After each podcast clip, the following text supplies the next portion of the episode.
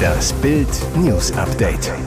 Es ist Sonntag, der 9. Oktober und das sind die Bild meldungen Kreml-Chef unter Zugzwang. Wie rächt sich Putin für seine kaputte Krimbrücke? Bahnsabotage. Die Täter waren Profis. BVB-Trainer den Tränen nahe. Rätsel um emotionalen Terzic-Auftritt im TV. Die Krimbrücke ist kaputt und wer auch immer hinter ihrem teilweisen Einsturz steckt, es ist klar, er setzt Kriegsherr Putin mächtig unter Druck.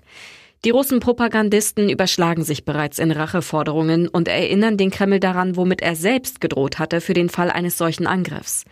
Ex-Präsident Medvedev, heute Vize im russischen Sicherheitsrat, tat sich seit Kriegsbeginn mit besonders großmäuliger Kriegslust hervor. Im Juli hatte er der Ukraine mit einem Weltuntergang gedroht, sollte sie die Krim angreifen. Damit steht Putin unter Zugzwang. Sollte er nicht auf den Angriff antworten, würde er vor der Fraktion der Kriegsbefürworter im eigenen Land sein Gesicht verlieren. Putin hat sich aber auch selbst in diese Situation manövriert mit seiner mehr oder minder offenen nuklearen Drohung für den Fall, dass russisches Gebiet angegriffen wird. Dazu gehört nach seiner Lesart seit 2014 auch die Krim, obwohl sie vollkommen illegal annektiert wurde. Noch ist nicht klar, ob wirklich die Ukraine hinter dem Angriff steckt. Jedenfalls hat sie den Vorwurf nicht bestätigt, sondern im Gegenteil den Verdacht geäußert, Russen selbst steckten hinter dem Angriff. Plötzlich ging nichts mehr. Am Samstagmorgen standen in weiten Teilen Norddeutschlands die Fernzüge still, teils auch die Regionalzüge. Zehntausende Reisende standen an Bahnhöfen, mussten in Bremen, Hamburg, Niedersachsen, NRW und Schleswig-Holstein stundenlang warten. Ausgerechnet zum Herbstferienbeginn in Hamburg und Schleswig-Holstein. Jetzt steht fest, der Grund war Sabotage, mutwillige Zerstörung. Bundesinnenministerin Nancy Faeser sagte, wir müssen von vorsätzlichen Taten ausgehen. Auch Bundesverkehrsminister Volker Wissing und die Bahn sprechen von Sabotage. Anfangs war die Bahn noch von einer technischen Störung an der Strecke ausgegangen. Aber wer waren die Täter? Ministerin Faeser sagte, die Hintergründe der Tat sind noch unklar, die Bundespolizei ermittelt mit Hochdruck. Die Ermittler gehen nach Bild am Sonntag Informationen davon aus, dass zwei Einzeltäter oder Tätergruppen die Anschläge verübten. Sie durchtrennten erst mehrere Kabelstränge in Herne in NRW und dann auch in Berlin. Fest steht, die Täter waren Profis. Sie wussten genau, welche Kabel sie kappen mussten, um maximalen Schaden anzurichten. Schlimme Szenen beim Saisonfinale der DTM in Hockenheim. David Schumacher, Sohn von Ex-Formel-1-Pilot Ralf Schumacher, musste nach einem fürchterlichen Crash beim Samstagsrennen des Finalwochenendes ins Krankenhaus eingeliefert werden. Was war da passiert? 15 Minuten nach Rennstart crashte Mercedes-Pilot David Schumacher mit Porsche-Fahrer Thomas Preining auf einer Gerade. Beide verloren mit Topspeed die Kontrolle und schlugen heftig in eine Mauer ein. Zur Untersuchung wurde Schumi Junior in ein Krankenhaus gebracht. Seine Mutter Cora gibt auf Instagram allerdings Entwarnung. Sohn David ist wohl auf und hat sich nicht schlimmer verletzt. Cora geht allerdings auf Fahrer Preining los, der die Schuld für den Crash bei David Schumacher sucht. Preining selbst hatte Oversteering und hatte sein Auto nicht im Griff. Es ist ja immer einfacher, die Fehler bei anderen zu suchen, schrieb Cora weiter.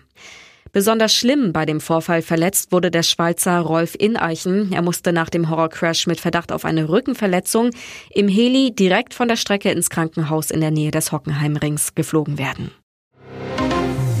Ihre Welt ist pink, grell und immer etwas chaotisch. Doch hinter dem blond gefärbten Shop von TV-Star Daniela Katzenberger stecken ernste Gedanken und überraschenderweise eine ganz besondere Angst.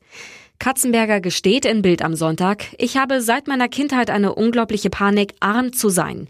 Das alles kommt in der aktuellen Lage mit steigenden Strom- und Lebensmittelpreisen wieder doppelt und dreifach in mir hoch.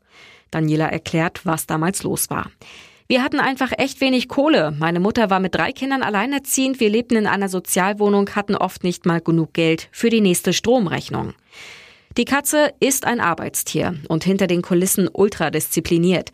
Bei Instagram hat sie 2,1 Millionen Follower, neben ihrer Doku-Soap bei RTL 2 eine ihrer Haupteinnahmequellen.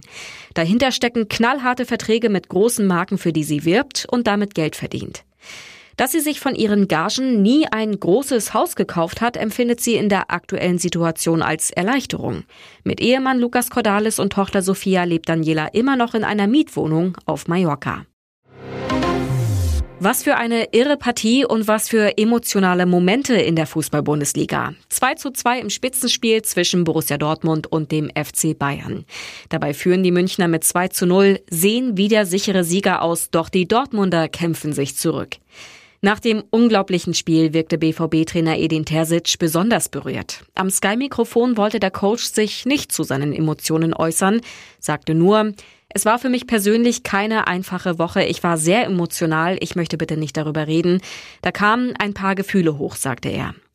Was steckt hinter der Terzic-Aussage? Auffällig war, dass er nach dem Treffer zum 2 zu 2 beide Hände in den Dortmunder Himmel reckte. Was genau der Auslöser war? Unklar. Eine Möglichkeit, in der Familie des Dortmunder Profis Thomas Meunier soll es einen Trauerfall gegeben haben. Der Belgier stand kurzfristig auch nicht im Kader für den Ligagipfel gegen die Bayern. Vielleicht war Terzic durch diesen Trauerfall so tief berührt, dass der Trainer so viele Gefühle zeigte. Und jetzt weitere wichtige Meldungen des Tages vom Bild Newsdesk. Bochum beendet Horrorserie gegen Frankfurt. Aufatmen für alle VfL-Fans. Nach acht sieglosen Partien in Folge holt Bochum den ersten Dreier. Während Frankfurt am vergangenen Spieltag Union Berlin die erste Saisonpleite zugeführt hat, verlieren die Hessen nun in Bochum mit 0 zu 3 und rutschen auf Rang 7 ab. Augsburg und Wolfsburg liefern sich beim 1 zu 1 einen wahren Giftgipfel. Die heftige Treterbilanz. Elfmal gelb, allein achtmal in der ersten Hälfte. Sieben davon binnen vier Minuten, sechs für eine Szene, drei für die Bänke beider Mannschaften. Leverkusen siegt dagegen beim Debüt von Weltstar Xabi Alonso auf der Trainerbank mit 4 zu 0 gegen Schalke und springt in der Bundesliga-Tabelle von Platz 17 auf 14. Und schon wieder kein Auswärtssieg für Leipzig, nur ein 1 zu 1 in Mainz. RB wartet weiter auf den allerersten Sieg in dieser Saison in der Fremde. Das späte Tor von Kunku rettet den Pokalsieger sogar davor, in Richtung Abstiegskampf zu rutschen.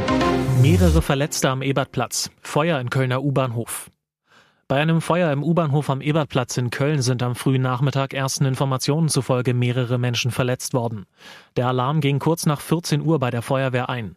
Dutzende Einsatzfahrzeuge rasten zum Brandort, Retter sperrten den Bahnhof ab. Laut Bildinformationen hatte eine KVB-Bahn der Linie 18 Feuer gefangen. Beißender Rauch breitete sich unterirdisch bis zum Hansaring aus. Ein Video bei Twitter zeigt, wie dichte Schwaden aus einem Lüftungsschacht dringen. Die Flammen konnten kurz nach dem Eintreffen der Feuerwehr gelöscht werden.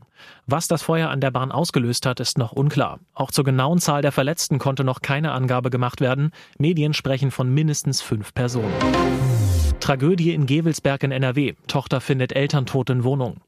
Schreckliche Tragödie in Gewelsberg. Eine Frau hatte sich Sorgen um ihre Eltern gemacht und fuhr deshalb heute Nachmittag zu deren Wohnung in einem Mehrfamilienhaus. Dort machte sie die furchtbare Entdeckung, ihre Eltern lagen leblos in der Wohnung.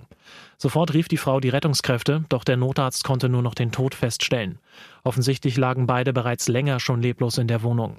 Die Retter stellten mit Messgeräten leicht erhöhte Kohlenmonoxidwerte in der Wohnung fest. Wahrscheinlich starb das Ehepaar an einer Vergiftung.